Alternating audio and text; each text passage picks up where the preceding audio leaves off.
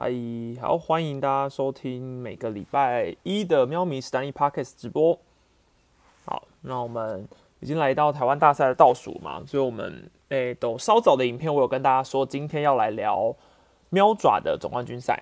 好，那支影片我已经预测过名单了，所以我这边不会着重在名单的挑选什么之类，因为毕竟真实的名单其实也还没有出来嘛。好，那所以我们就主要来 focus 在两队的对战成绩，比如说他们的打者。投手，然后近况啊、手背啊等等的都会聊到。好，然后因为前面本来只是要今天本来是要专心聊这件事啦，但是因为前面有发生了一些比较呃及时的消息，因为联盟今天有宣布说明年会有台日交流赛，然后也会有季后的季后算季后挑战赛的更改吧，所以我们想要顺便一起聊这边。好，欢迎李木林加入 Stan 粉，欢迎你，感谢。我对我对这位观众有印象，蛮常看到他留言的。嗨，晚安，晚安，好。有我的会员说，今天为什么会预测兄弟终止呀？等下会讲。然后怎么看林宏一默默的看林志胜颁奖？我觉得那是一种革命情感啦。就是我真的觉得革命情感这个东西是很神奇的。就是你想，小胖是大师兄的后辈，可是其实在他们过去在桃园时期打下这么多。汗马功劳，然后他们的感情，我相信是非常深厚的，所以一直留到现在，你就是就很像是你对你来说很重要的朋友，然后他时隔算是蛮长一段时间，然后达到一个人生重要的里程碑，这种真的是会留下来看 看他比赛。好，好奇我会不会跟 Josh 一样是反指标？哎，不好说。我其实我觉得正反指标这个一翻两瞪眼，因为台湾大赛预测这个呃，要么赢要么输嘛，所以。有二分之一的机会成为反指标，几率蛮高的。至于我觉得胜胜败那个真的很难去猜到啦，完全要猜到那个真的很困难啦。我觉得，嗯，就只是碰碰运气哦。好，我们先讲一下台日交流赛的部分。好，讲一下台日交流赛。那因为我觉得台日交流赛今天这个消息蹦出来，我惊讶的点在于说，我第一个想到的是明年的日期。台日交流赛的日期是非常神奇的一件事。呃，目前暂定是要在三月五号跟三月六号嘛，然后总教练看起来是要由林月平总教练去呃担任。那这个我也不是太意外啦，毕竟丙总是去年的总冠军教头嘛，所以通常呃这个如果要么你你把它当交流赛看待，不是一个国际型大赛的话，你可能就不会想到要请洪总这种。那如果丙总自己本身不排斥的话，我觉得呃由他来执教算是蛮合理的。嗯，那。一个问题就在于说，这个日期跟例行赛其实蛮近。我看暂定的好像是四月初吧，呃，是好像四月二号吗？说要打明年的例行赛。好，那已经比平常的例行赛还要再晚一点点了。好，然后交流赛定在三月五号、三月六号的话，所以你想大概呃赛前要有个集训，至少至少两个礼拜吗？可能不用那么久，一个礼拜好了。好，那等于球员过完年，然后已经在各自球队集训一段时间，再回再过去。交流赛集训，集训完之后又回到自己的球队。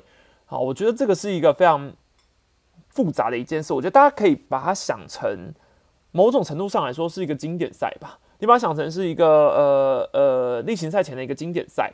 然后其实过去各个球队在参与这种国际型赛事的时候，好像态度都不是这么的乐观。但因为可能现在都是主训权有终止了吧，所以。呃，看起来五五支球团的态度是都显示蛮支持这件事的啦。那我我只能说，我想到的最大坏处，我目前想到最大坏处，真的就是，呃，球员的体力是会调节的很差。因为今年的例行赛已经是很晚了，然后呃，你有些球队恐怕没有秋训，秋训你的时间都很难抓了，因为你等于马上就要直接去打下一个球季了嘛，然后。打完之后，你今年也没多少休息，你明年又提早开机去打一个交流赛。好，开机完之后，你可能又会有过早的问题。对我自己觉得这个是比较大的风险，所以我觉得这个台日交流赛，如果今明年要主呃，等于说明年真的成型的话，最大的重点，我希望是交给所有的年轻人去，就是越年轻越好。我觉得他可以把它当成是一个台日的新秀交流赛，有点像是之前那个亚冠赛哦。我觉得亚冠赛那个感觉就还不错，就是你让一些你觉得年轻有潜力、适合呃有未来新秀发展的期待球员，那他们的成绩都比如呃举个例子，比如说龙队的郭天信，好这种，然后兄弟的宋承瑞，然后就是这种类型的，我觉得就是你可以看得出来他是球队未来呃需要的大物。那他们可能要有一个表现的空间，那他们体力够多，就是就算今年这样子关机完之后，你明年说不定他们的体力上面不会到太大撞墙期等等，让这种年轻的球员去打交流赛，我个人会觉得是比较好的一件事啊，我觉得啊，呃，也算是一个好的发展，因为毕竟可以让年轻选手去日本闯闯看啊，然后交流一下，跟总呃跟看看外面的世界啊，我觉得这一定都是年轻球员的参与度已经很高啦。所以这是我觉得疲累是一个问题，然后疫情也算是一个问题，因为不知道明年的状况会是怎么样嘛，因为你不知道疫情会什么时候突然好，或是突然消失了，对不对？这没有人知道。好，然后还有一个是隔离嘛，现在看起来日本是没有问题啊，什么团进团出这种，到时候应该还有很多防疫的方针，对，那这会不会也是变成一个问题？这也是我们要关注的。好，那我自己觉得交流赛对我来说啦，我相信对各位球迷来说，没有人会反对交流赛。因为大家都想看嘛，哈，站在球迷的角度上来说，我当然会想要看交流赛，因为，呃，台湾也也算是这几年疫情从十二强之后就没有所谓大型的可以说国际赛可以看了吧，所以我觉得这个东西是，呃，如果今天是一个球迷，单纯的球迷，我当然会觉得说去打啊，我要看，我要看，我很想看，而且我又可以看到一些，呃，中华之棒的球员，而不是只是说业余的球员，或者我自己不太熟的这种，对我们是一个。呃，中华之棒的球员去参加的话，我球迷当然想看。那作为一个媒体，我我当然也会说，呃，我希望去举办。为什么？因为举办就有话题嘛。那媒体要的是什么？是话题。我要的就是可以让我去看名单。我要的是可以在交流赛的时候分析他们的战况。我要的是在交流赛的时候可以去找出有哪些打击好的球员，然后怎么样的球员，话题性高的球员，这都是媒体要的。所以这件事情对媒体、球迷来说都是好处。然后球团自己本身不反对的话，球员有意愿参与，那它就是一桩美事嘛。好，美事啊，不是美国时代有的美事，是美丽的事就对了哈。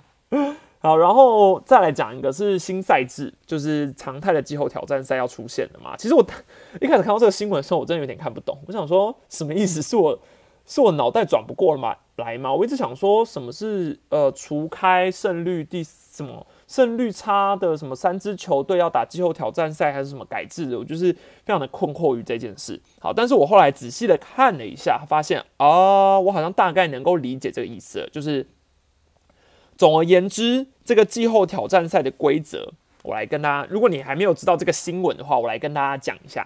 好，你就把它说，这是一个领队会议决定的，所以明年我们还是一样是上下半季去打，但是就会多了一个叫做季后挑战赛的东西。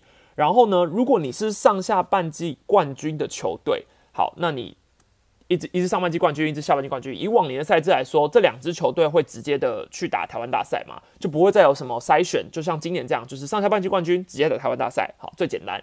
好，但明年的赛制就会变成说，改成是，如果今天上下半季冠军胜率比较差的那一支队伍，我们就要跟剩下三支球队胜率最好的那支队伍去打季后挑战赛。呃，以今年的赛。以今年的状况来说，就是统一要去跟乐天再打一个季后挑战赛，所以以后就会变成是五取三。那五取三，那这个东西在会长的我我不知道，好好像现现在会长是也有在开直播，就是那我看到的是会长报道上面他是有说这个确定是明年的赛制了啦。好，那最后上上下半季是一定要有，就是等于上下半季还是在。那问题是，他现在提出这个新的赛制五取三的概念，哈，我觉得是呃最简单的，就是不希望呃输球反而让你可以挺进季后赛这个奇怪的赛制延续下去啊，因为等于可能去年呃去年有发生嘛，去年下半季也是一直被大家讲，所以我觉得这个东西就是联盟需要希望改善这一件事，不希望说你今天是以一个好假设乐天最后这三年在输球嘛，那呃如果我们今天。在这个整个赛制都还没有明朗，统一还没有封网，然后乐天最后这三战输球了，肯定会被讲说乐天是送头，所以他们才有季后赛可以打。呃，就算他们没有这个意思，也会被讲成这样。所以我觉得这个是希望能够改成这样的概念。好，但是我当下看到这个赛制改变的时候，我第一个想法是，那我觉得不是你就改成单一赛季就好了吗？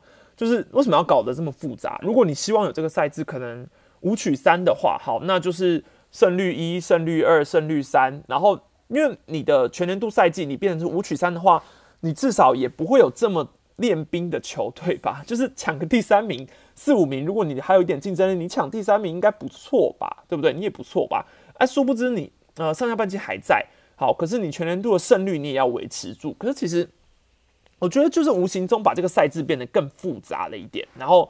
一定还会有更多我现在没有想到的情况以后会发生。那我现在暂时想不到一些更荒谬的状况出现啦。如果大家有想到，可以补充给我。好，因为我讲了一下那些对战的可能是比较神奇。好，反正重点在于这个赛制还在演拟阶段，所以现在的意思，我觉得是有点像是日职的那个呃季后的系列赛，好像叫高潮系列赛吧，对不对？呃，就是说这个季后系列赛的概念就是。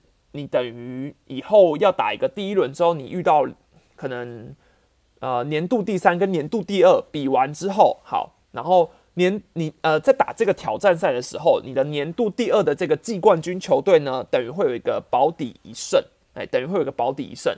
好，maybe 五战五战三胜，我也不知道，还还没有出现嘛。好，假设五战三胜好了，所以他可能会先拿一胜，然后然后可能有一个优势之后，你去打年度第三的队伍。好，那假设你这个年度第三的队伍，你是下半季状况超级好，你整个球队气氛打出来，我假设 maybe 是魏全龙好了。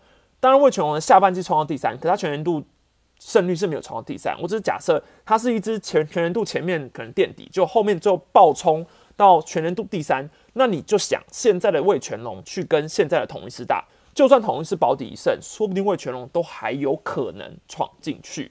我觉得这个是这个赛制好玩的地方，对，等于是一个新的概念，就等于说，哎，那我今天是一支队伍，我可能从后面调整好我的队形，我等于有这种永远不放弃的概念。对于球迷来说也是嘛，就是，呃，永远没有呃输球的感觉，永远也不会有要退一步的概念。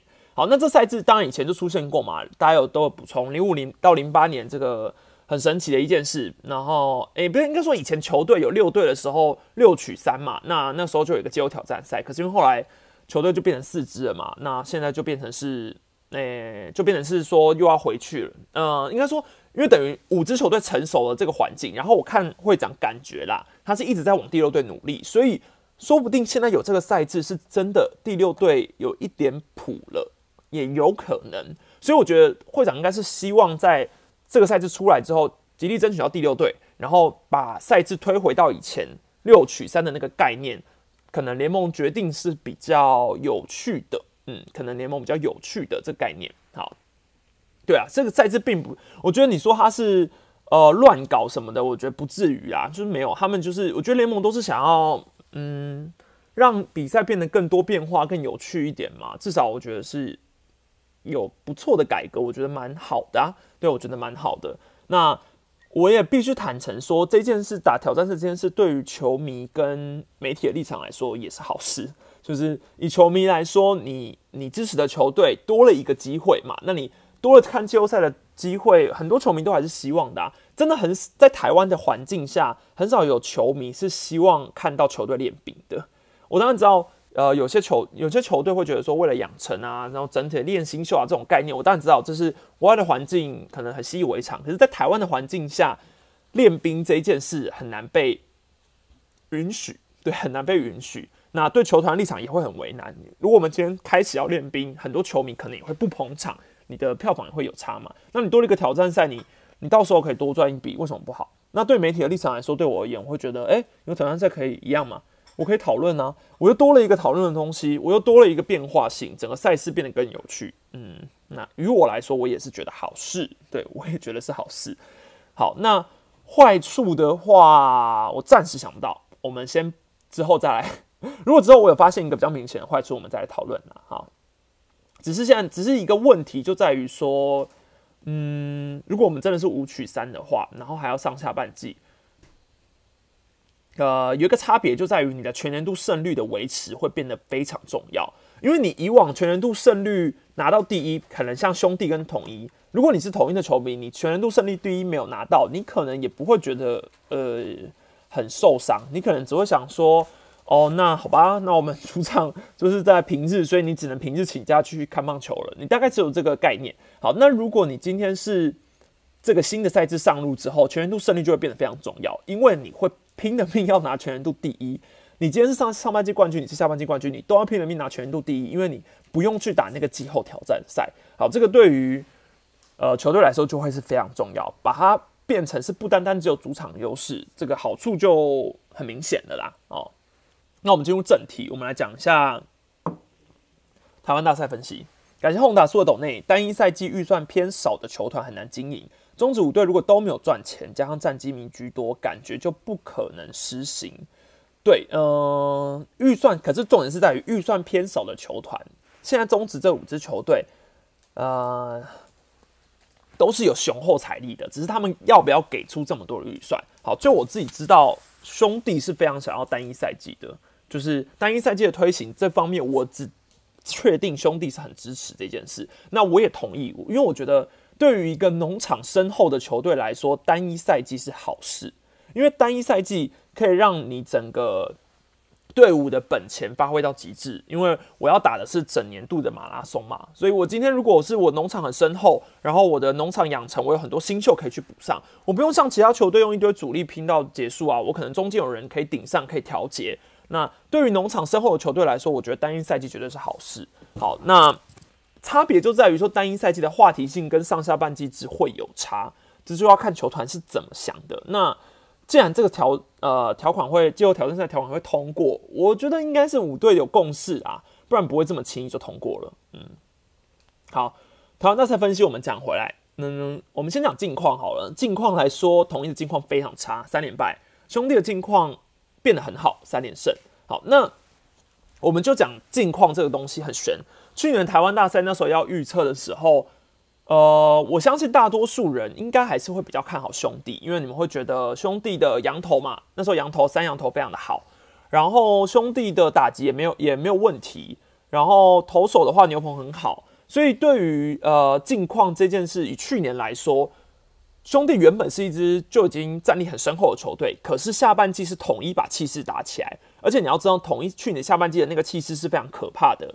呃，先在新庄打，等于说突破锁杀之后，把气势带回到台南，然后本来是有可能要打挑战赛，可是又把德保拉扳倒，所以扳倒锁杀，扳倒德保拉这两件事，对于他们进去打台湾大赛，整个气势是。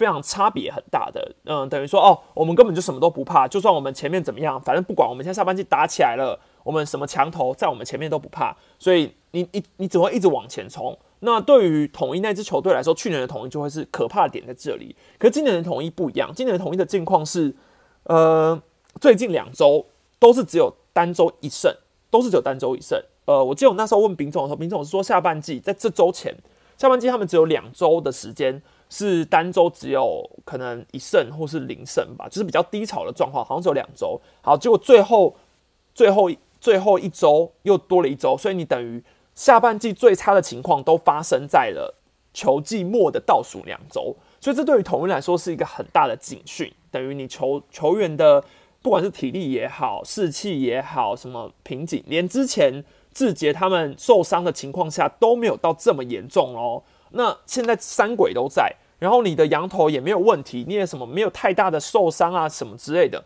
可是你却把球队的战绩变成是最低迷的，所以这就是统一现在一个最大的问题点，就是哎，我们明明好像准备好了，可是我们却赢不了，非常奇怪。好，那感谢轩瑞，欢迎加入三粉，感谢你，欢迎。好，所以这是统一现在的劣势，等于说统一的境况是差在这里。好，那兄弟的境况。有点像是挥别不好的了，就像我之前那时候出了一支兄弟，十一月第一周的时候不是都没有拿胜场吗？然后那时候我有讲说，我觉得其实兄弟现在发现问题是好的啊，因为他们又不是发生在台湾大赛前，他们至少还有一点时间可以去调整啊。那全员度第一，这对他们来说是附加价值，下半季冠军也是附加价值。可是他们要把近况拿去打是比较重要的一件事。好，那重点是在于他们进到。兄弟的近况调回来，完全是靠全垒打。全垒打是真的很惊人。我们等下讲打击数据，好。可是兄弟的近况已经是连拿三胜，然后这三胜我也完全不觉得乐天有想要，因为等于乐天在这三胜他们是不用有压力，他们是可以全力抢胜。就算是一本连新人，你说李成真，然后曾仁和其实也投的不错，林子威也投的很好，所以乐天就算派了三个土头，但这三个土头都还是拿到。呃，等于说还是展现很不错的压制力，可是他们却一直被兄弟翻掉，而且兄弟是整个气势打出来，尤其是昨天那场逆转之后，其实已经冲到最高点了。再加上呃带起气势的人是林志胜，好带起气势的人是林志胜，所以我觉得这对于兄弟整个境况来说有非常大的拉抬的作用。而且他们其实接下来要去打他们最怕的台湾大赛。那我个人觉得祝总比起去年的邱总的话，我觉得祝总更有一种老神在在的感觉。就是我觉得祝总没有在怕的，就是呃，每一个总教练照理来说要打台湾大赛，应该会有莫大的压力。可是我个人觉得祝总是那种你情绪看不太出来的，他是非常的老练深厚。我觉得类似于丙总吧，我觉得他们两个有蛮相同的气息，就是他们对于球队有一些自己的规划，那他们也不会轻易的对球队失去信心，或者是没有，或是好像因为几场的败仗就自乱阵脚。我觉得这是两队现在的总教练一个比较大的共通点。好，好，那我们刚会有问说，可以谈谈统一现在还有什么优势吗？而我只能跟你说，统一现在唯一的优势是牛棚，是牛棚。好，那牛棚的问题，我们等下后面提起。那我们先讲打击。呃，我们讲完近况之后，我们讲一下上周的打击好了。上周的统一的打击率是两成二九，兄弟更惨是两成零六。所以你一定会想说，哎，那为什么兄弟是可以拿到等于说拿三胜的一支队伍嘛？差别就在于。兄弟有长打有选球，OPS 加统一上周是七十三点五八，兄弟是一百零二点一九。好，全员打的部分，兄弟是八支，好八支，呃八支跟一支的差距，统一只有一支，统一唯一打全员打那个人叫林祖杰。好，那兄弟打全员打的那个人有非常多，他们等于是多点齐放，高宇杰、林志胜、陈子豪、岳振华、许基宏都有打全员打。所以长打的差距是兄弟现阶段又赢统一的一个优势，又又赢统一的一个优势。好，然后运气的部分我要提一下，兄弟上周的 BAPIP 是零点二一三，球打进场内，基本上他们的球都是找手套或是拼命的出局。所以正常来说，你应该会想说兄弟的战绩会差，因为等于他们打进场内之后，球都被没收走嘛。可是他们却有办法有本事把球打出墙，所以导致于他们有得分。那统一。一样，他们的运气也不好，零点二五七 BABIP 也是低于联盟平均。可是问题是，他们没有办法把球打出墙这个选择，他们就是只能拼命的把球打场内，然后拼命的出局，所以以至于他们的团队得分卡蛋，然后就就是等于运气值来说，反而兄弟的运气比较不好，可是他们却创造了比较好的战绩。那你想，接下来台湾大赛，兄弟的运气说不定再回升起来的话，对于统一就更不利。好，这个是运气的部分。然后我想要讲一个比较特别的是，我有调查，也因为我应该说我自己观感啦，我一直觉得统一下半季的盗垒没有这么多，对，没有这么多。我一直想说，哎，统一下半季感觉起来比较没有这么在跑的感觉。我觉得统一盗垒有一个问题在于下半季，我一直觉得凶呃统一的盗垒变得差很多。好，那我查了一下，统一在团队的盗垒次数上面，下半季有八十四次的盗垒，八十四次。其中六十一次成功，二十三次失败。可是统一对上兄弟的盗垒却是跑的更少，就下半季已经是有比较少了。可是你对兄弟之后又更少。统一下半季八十四次的盗垒，对兄弟只有跑十四次，十四次而已。等于说，其实统一今年的优势是盗垒，可是他们却不想要对兄弟施展他们最好的优势的概念。那是。十四次里面只有十次的成功，四次失败嘛，所以我就很好奇啊，诶，那为什么统一不爱对兄弟跑呢？是他们比较对兄弟的时候比较相信自己的打击呢，还是他们有什么原因？好，那查了一下，感觉跟这个原因比较接近。原因是兄弟的团队主杀，呃，是联盟最好的，四乘零四，是兄弟有一群很会主杀别人的捕手。包括像是高宇杰、黄君生、李明杰，他们的主杀率都超过了四成。好，那陈家驹稍微低一点，但也是有基本的两成五零。高宇杰四成七九，黄君生五成，李明杰四成四四。好，那李明杰现在是不在一军嘛，所以台湾大赛带进去的几率也不高。但我们就光看，假设高宇杰预设他是主战的话，统一这个地方就会被锁得更死一点。好，那反过来说，如果今天是陈家驹蹲补的话，或许。季后赛统一可以多跑一点，这是重点。因为我觉得统一今年一直在长打上面是消失很多嘛。那我之前跟丙总讨论的时候，他也有知道说自己呃，应该说自己队上现在长打有问题，所以才会想要一直比如说靠盗垒，然后可能靠短打，啊，各种的战术去想要把比赛赢下来，这是一个统一想要冠，等于说想要靠这样子去拿下今年的胜负。那等于说，如果你在季后赛的话，你还是要必须去用这个优势。对，这是比较一个小小点呐。好，那我们讲对战成绩的表现的话，其实统一对兄弟今年的对战是比较差的嘛，大家都知道，全年度胜率统一是对兄弟十一胜十七败二和，没有被兄弟玩疯过。可是。之前我问丙总的时候，那时候丙总有讲说，他觉得台湾大赛关键在于打击，因为统一打兄弟的打击是比较差的。好，那我查了一下，统一打兄弟确实是稍微差了一点，但也没有到明显的差。对战三回是两乘五七、三乘一二、三乘三五。好，但是有一个比较明显的就在于统一打兄弟的右投手打的比较好。好。统一打兄弟的右投手是二三三的打击三位，两乘七四、三乘二七、三乘七零。但是如果是统一打兄弟的左投手的话，就会是两乘二三、两乘八三、两乘六九。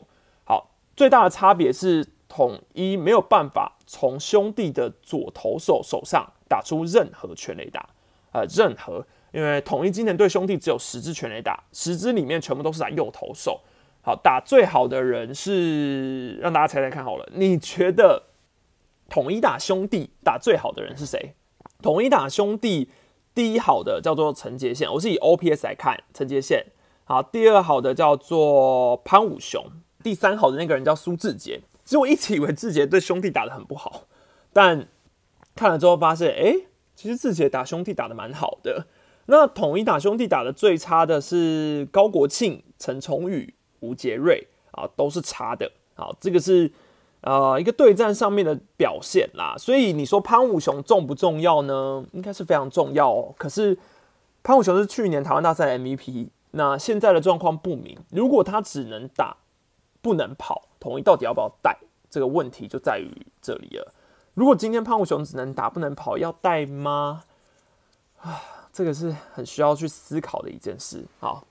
好，再来我讲一下兄弟。兄弟对统一的话是十七胜十一败两和。兄弟打统一的打击率左右头就没有太差太大的差别了啦。兄弟我就不特别念了，反正兄弟打统一，其实对战打击率是比统一打兄弟还要差。兄弟打统一是两成五二的对战打击率。那对兄弟比较会打统一的左投手，可能因为统一的左投手，呃，也比较不是这么的精锐吧，因为统一左投手本来就不多，对，本来就不多。那兄弟本身有一票的主力左打者，可是他们却不怕打左投，这个是比较神奇的。因为兄弟对统一的对战打击比较高嘛，所以兄弟一票主力左打，可是你却不怕打左投，原因就在于他大概陈子豪、许基宏、陈文杰打统一都打得非常好，好，但是比如说像是张志强、宋承瑞、潘潘志芳这些选手打统一都是打得特别差的，这是一个对战打击数据上的表现。感谢轩瑞的斗内，丙总在魏全龙办公室扑通一跪，叶师傅救我，叶总一笑，这是一个小说吗？丙儿切莫惊慌，我这有个锦囊，里头有克敌制胜之法，决战之时使用，定能让黄山军有趣，应该是有有有趣有来无回。丙总大喜，欣然欣然接过锦囊，这不讲武德啊，这个是有点呃唱京剧三国的概念啊。这三个锦囊，我只能说锦囊妙计，丙总一定要接下的啦。这个锦囊妙计如果不接，应该是打不赢哦。好，那我们讲一下打击的部分是大概这样啦。那我们讲投手好了。上周统一的，其实说真的，这两队的投手都很强。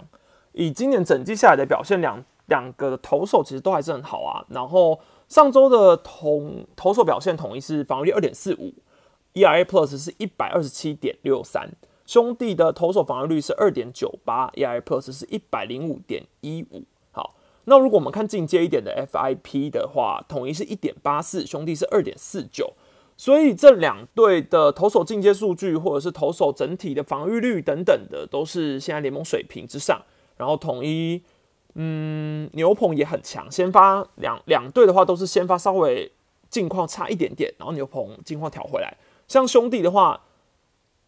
原本在十一月第一周的时候，他们的牛棚是真的是要倒下去了，对，原本要倒下去了。可是，在后面三周的时候，兄弟牛棚已经慢慢的调回来，所以就以牛棚的防御率来说，下半季应该说整个十一月统一的牛棚防御率是一点八八，那兄弟其实三点一四，输了统一点，但是两队是排在一二名的，也就是说兄弟就算第一周呃牛棚被打爆，他们后面还是慢慢的调回来，吴俊伟等人就是找回了手感，就算蔡奇哲现在在二军，其实兄弟还是有把牛棚的战力回稳起来了，所以你最近可能看兄弟的比赛，你可能会稍稍忘记呃牛棚可能很危险这件事，你已经会有点忘了。好，那牛棚上面最关键的人物就是一个我们预测名单没有提到的关大元。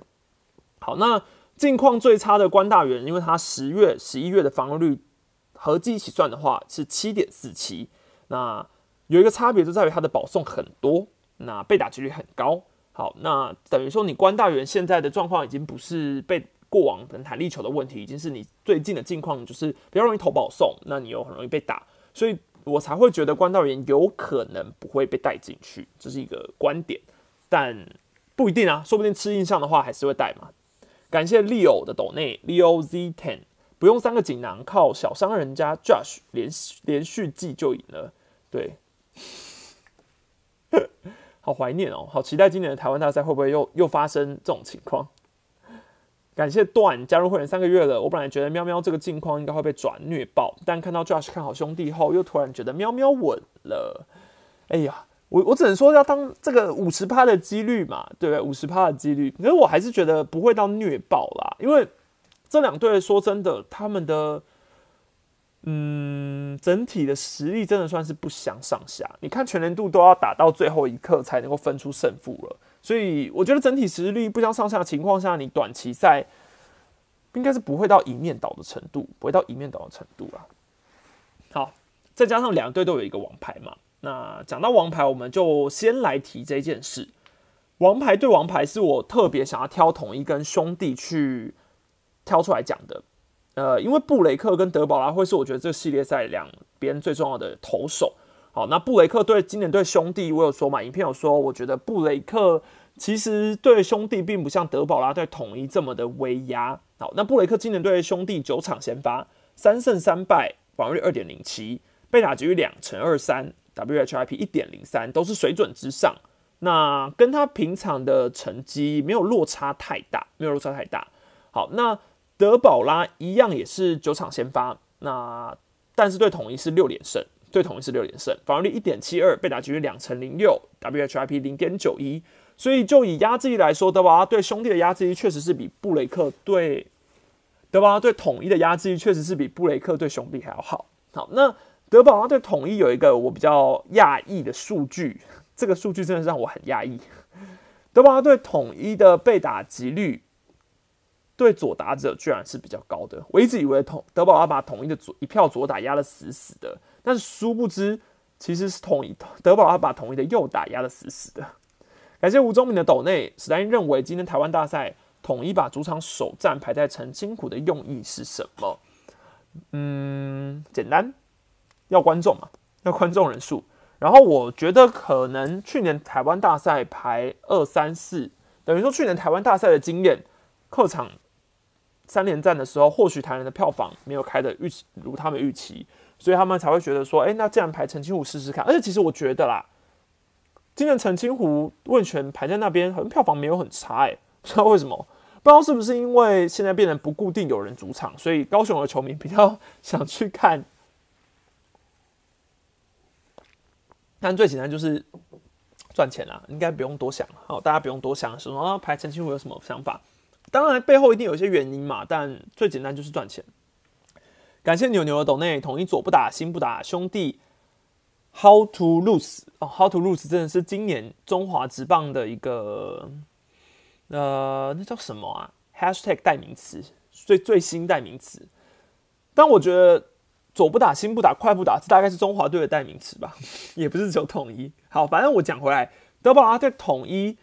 左打者的被打几率是两成六七，对右打者的被打几率是一成六五，所以这里一来一往之间的差别蛮大的嘛。好，那我呃，我觉得比较惊讶的是德保拉对统一，你应该说统一对德保拉打的好的前四个打者都是左打者，包括潘武雄、唐兆廷、陈杰宪、林安可四个左打者打。德保拉都是打得不错的。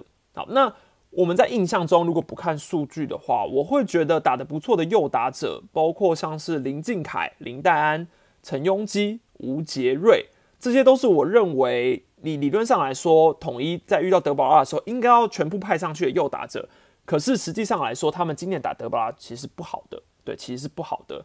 这个是我觉得脱离这个印象的概念啊，查了之后才知道。所以看教练团会是印象派还是数据派？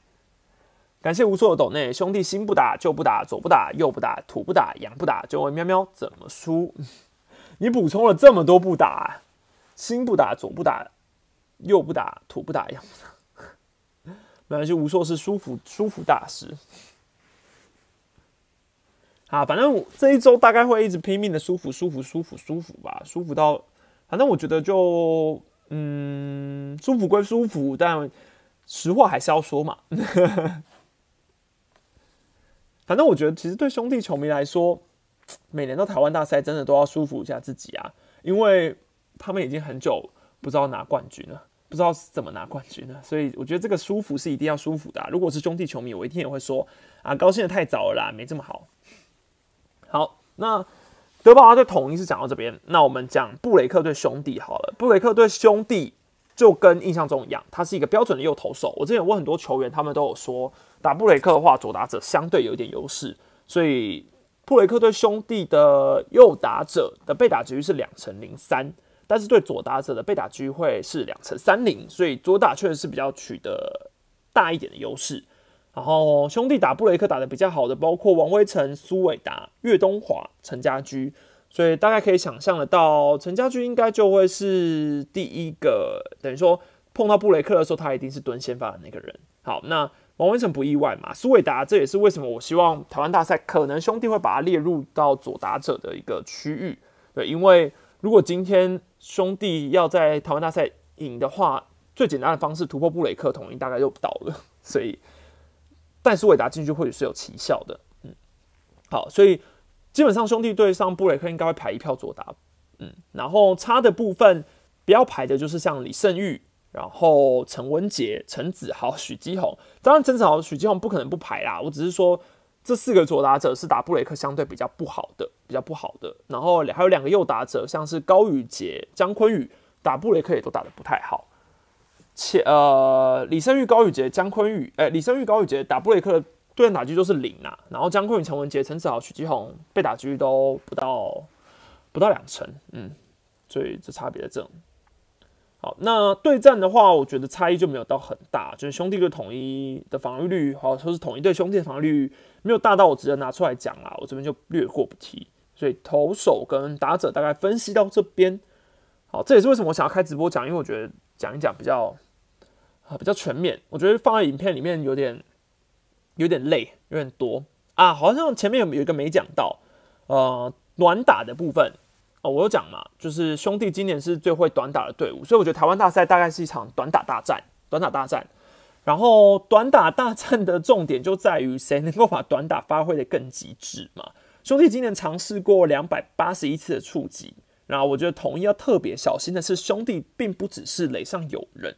会点而已，他垒上无人还是很会点的，而且垒上无人最会点的那个打者名字叫做陈子豪。我真的是，如果我今天没有去看数据，我只凭印象的话，我觉得啦，统一的球员大概自己也没有想到陈子豪会是垒上无人最要防守的短打者。对你一定会想说，哎，陈子豪怎么可能？他上来就是要打全垒打的啊，怎么会是要短打呢？哎，错了。兄弟今年最爱在垒上无人启用短打的就是陈子豪，所以这是统一特别要去注意的。然后依序排名是王威成、陈文杰，然后许基宏，所以这个蛮神奇的，啊这个我觉得比较蛮可以参考的数据。那对陈陈子豪大概今年有这四支内安打吧，四支，这很神奇。然后统一的三垒守备今年又是特别的危险，所以球点三垒，嗯。确实，这对于兄弟来说是一个可行的战术。感谢道格拉斯的斗内，统一不怕快乐宝拉，只怕球点三垒拉到右外。但还是祝福同一二连霸。今年有胡志伟跟古林，老衲多了一点运用空间，对啊，但是胡志伟跟古林到底谁要先发，这个一个问题啊。啊，然后特别讲一下，你讲到胡志伟，我就想要讲那时候，呃，丙总不是有一篇报道是说五十五十吗？就是台湾大赛到底会不会带胡志伟？丙总说五十五十嘛。然后，但我自己觉得啦，这个多少也是激励胡志伟的一个用语嘛。对，因为毕竟胡志伟今年的表现其实没有到非常的稳定，应该说期望值没有到，可能对他的期望在这好，但实际上来说，可能带。过标准之类，你没有想说哦，他这么的，还就是没有你想的这么好的概念啦。好，那我相信品总应该也会是希望透过这样子的的媒体的报道，让他自己看到之后会想说什么？怎么可能不带我？那我要更加的努力加油，我才有机会被带进去。这个概念啊，这个概念，我觉得是这是一个品种的利益啦啊，呃，不是利利益，对，反正就是出的想法是这样，我觉得是给大家参考一下。但我是觉得会带啦，因为不带的理由，我觉得你就是放牛棚也也没事啊，也好啊，也是可用嘛，对啊。好，那结果的话，我预测是兄弟四比三统一嘛。预测的原因是其实蛮简单的，我觉得短期赛投手两边都很好，那打击目前看起来两边都没有到很呃很。应该讲很火烫的地步，但是全垒打的话，兄弟更有把球扛出全垒打外的能力，所以这个长打，我个人认为在短期赛也是非常重要的。而且统一今年的长打确实是消失很多，主力的打者真的普遍上市很多长打。然后老将这个也是我觉得观察的因素是，统一的老将跟去年比起来差太多了。去年潘武雄、陈宏基下半季的时候其实表现都非常不错，然后高国庆那时候下半季其实没有到很好。但也不到太差，然后手背确实也比较安心。那嘟嘟那时候还还算是，诶，也算是稳定吧。诶，就算长中继的概念。总之，我觉得同一去年的老将是比较有带着球队往前冲的感觉，但今年的老将看起来没用啊，看起来没用。可是兄弟的老将反过来，兄弟去年是没有林志胜的哦，兄弟去年林志胜是受伤的。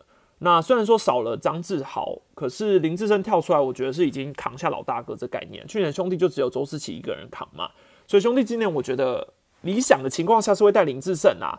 好，那林志胜加周思齐这两位老将，我都觉得会在台湾大赛有不错的表现，所以这也是一个方向，是我导向兄弟的原因。然后守备的话，兄弟跟统一有点像是光谱的极端，当然统一今年的守备没有到这么的差，但下半季。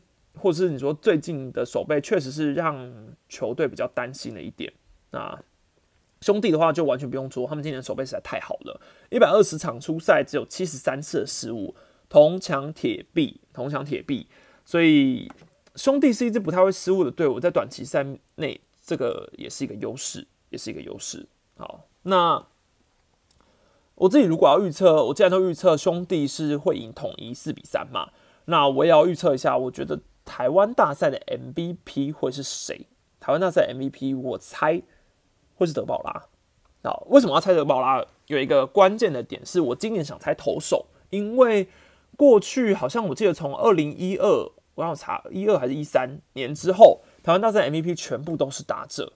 对，全部都是打者的原因是在于这些啊，这这几年下来球已经慢慢慢慢变弹，所以你整个球队的境况是导向于打优于投嘛。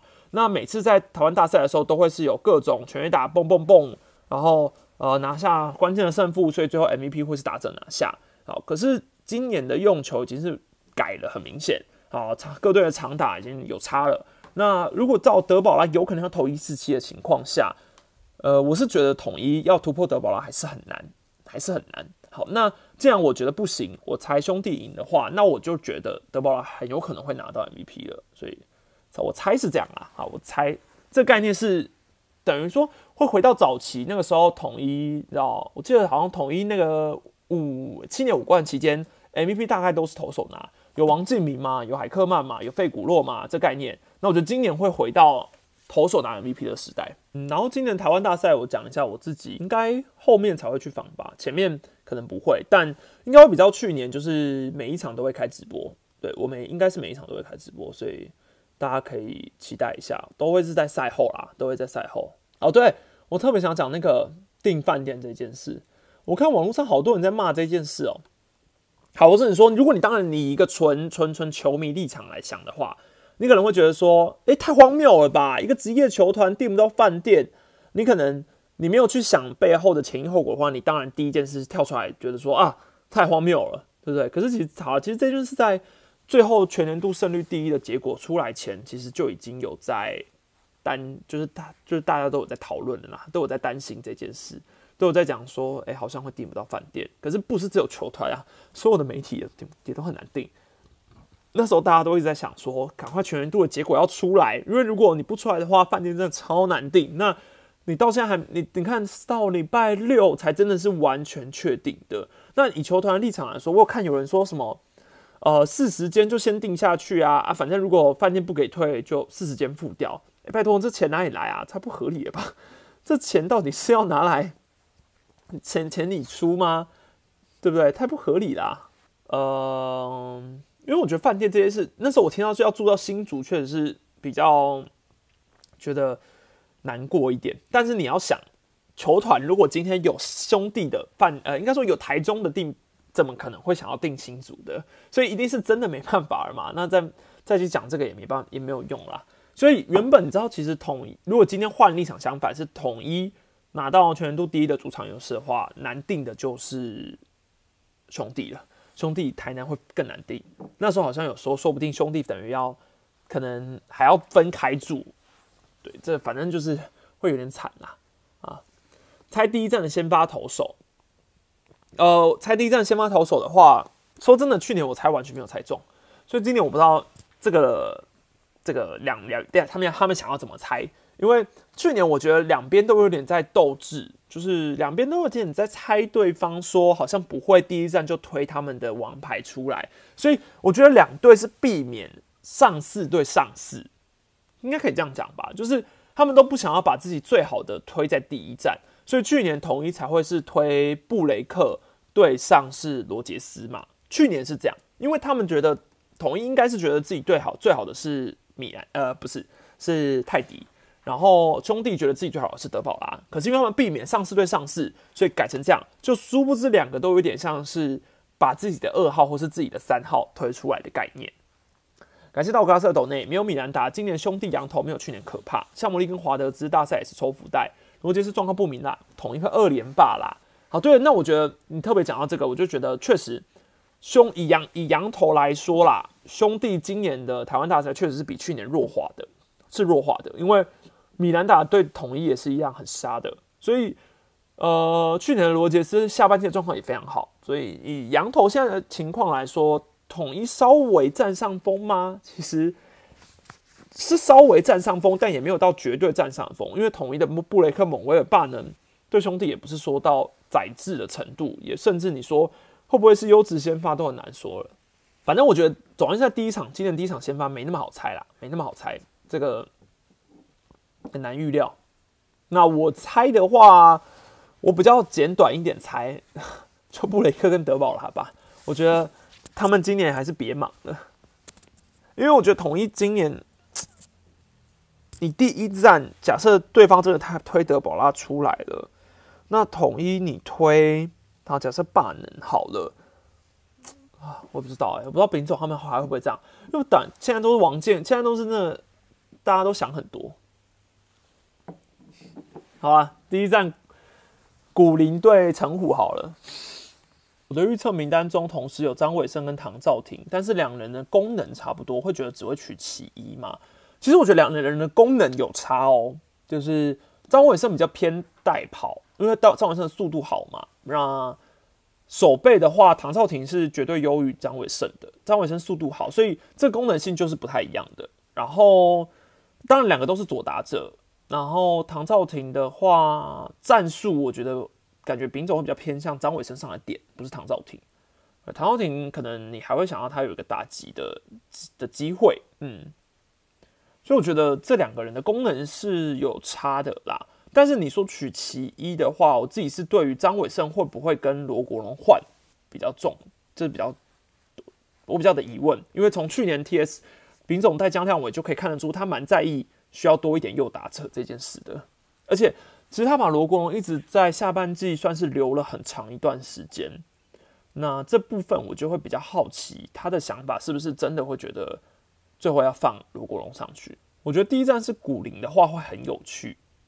我我嗯，我觉得第一站会是古林吗？都很难，因为古林今年对兄弟真的投不好，所以第一站放古林，我会觉得品种的那个心脏太大颗了，真的太大颗了。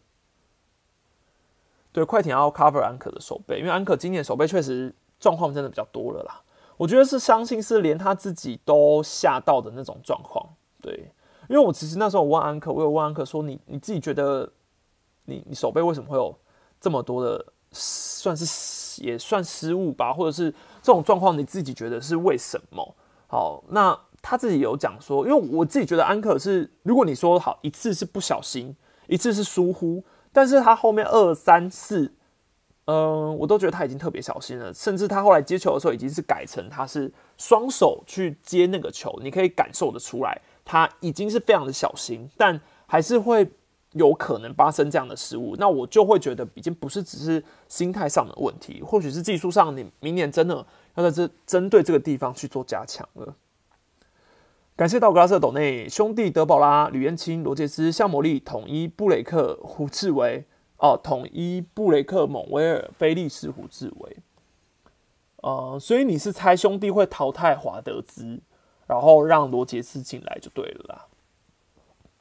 呃，我自己是，我觉得猜罗杰斯进来也有也是合理，因为罗杰斯下半季也比较好嘛，然后呃，他也是打第二年打台湾大赛，所以对这个舞台蛮熟悉的，然后对队上的气氛有很大的加分，对，但。如果以条件上来说，我可能觉得华德兹对统一比较陌生，反而比较有利。嗯，统一是三垒，拥基会扛几场呢？我觉得第一场绝对会派拥基镇住军心，对，至少前两站都会吧。像去年我都还记得拥基扛游击嘞，这表示其实大饼的心中还是希望老将在这种比赛可以扛下胜负。想在 TS 看到子豪，但很怕他如果台湾大赛失误会留下阴影。嗯，我觉得对于年轻选手来说。不能逃避，对，真的没办法逃避啊！就是心态上来说，如果他会变成是自己在台湾大赛被派上场的时候，会想说：“哈，我要上去。”如果是这样想的话，那最好不要上去，因为会很危险。就是因为当然我也常常在球场跟子豪聊天，所以就是林子豪跟林子豪聊天，所以我自己觉得，呃，子豪其实已经算是一个很成熟的人了。那他现在也是在经历他。人生最大的一个难题吧，对，可以说是最大的难题，真的，呃，因为对于一个新秀来说，但我也必须要说，他去年可是连一个二军都没打哦，他去年连呃二军是都没有出赛的，然后今年等于对他来说是一个第一年赛季，所以我觉得他的标准真的可以不要放这么严格啦。那我也觉得这是好事，他这个经验可以让他就是更快的成熟。会不会因为球不弹，所以平飞球强进球变多，所以判断力需要更高？哦，我觉得也有可能。对，因为其实平飞球对外野手来说是更难判断的嘛。对啊，但是他约翰克手是右外野，所以我自己看他今年并不只是对平飞球接不好而已，有一些是当然可能灯光有影响吧。那有些原因，可是有时候跑跑过头站没有站定位这种，就可能不单单只是平飞球。但你说。球谈不谈也确实有差了，好，我觉得有可能有差。感谢牛的抖内，请问 T S 最快要十二月才能结束，会对球员状态是很大的考验吗？绝对是啊，绝对是百分之两百是，是 两百。你你就想十二月结束，然后球员开始关机，好关机，那等于今年的秋训、冬训都会有影响。统一好像是说不会有秋训了吧？然后可能过年完前呢，提早提早开训。等等之类的，那这跟过往你的生理时钟的反应就是不一样的啊。对球员来说，过往这个时候训练训练，可能就有点像是你要去打十二强，那你你等于你打完十二强之后比较晚关机的概念，而且还比打国际赛更晚。这个我们明年球季就知道了，明年球季就知道一定会有很多这种呃延长赛季症候群。好，今天先讲到这边，那感谢大家看。这一期的台湾大赛分析赛前直播，那毕竟是礼拜六才开打嘛，所以中间应该名单会正式公布的那一天，如果这个名单跟我想的真的差太多的话，或者我预测的真的是太拉惨，啊，我就应该会开直播跟大家聊聊天。好，如果有比较多变动的话，我们再来聊。好，那就看名单吧，应该是预计礼拜四会公布的样子。好，那感谢大家，记得也可以到喵咪史丹利的 podcast 帮我按赞，然后多多给我五星留言啊，继续继续支持。很抱歉，今天直播好像有点卡，希望下次不要再发生这种事，我的错。好，最后感谢泽木寿的董内，请问台南教学会借东风吗？应该是已经借了吧？不是已经预测同意？哎，不是已经预测兄弟了吗？应该某种程度来说是借东风了啦。好，那我们名单公布再见喽，拜拜。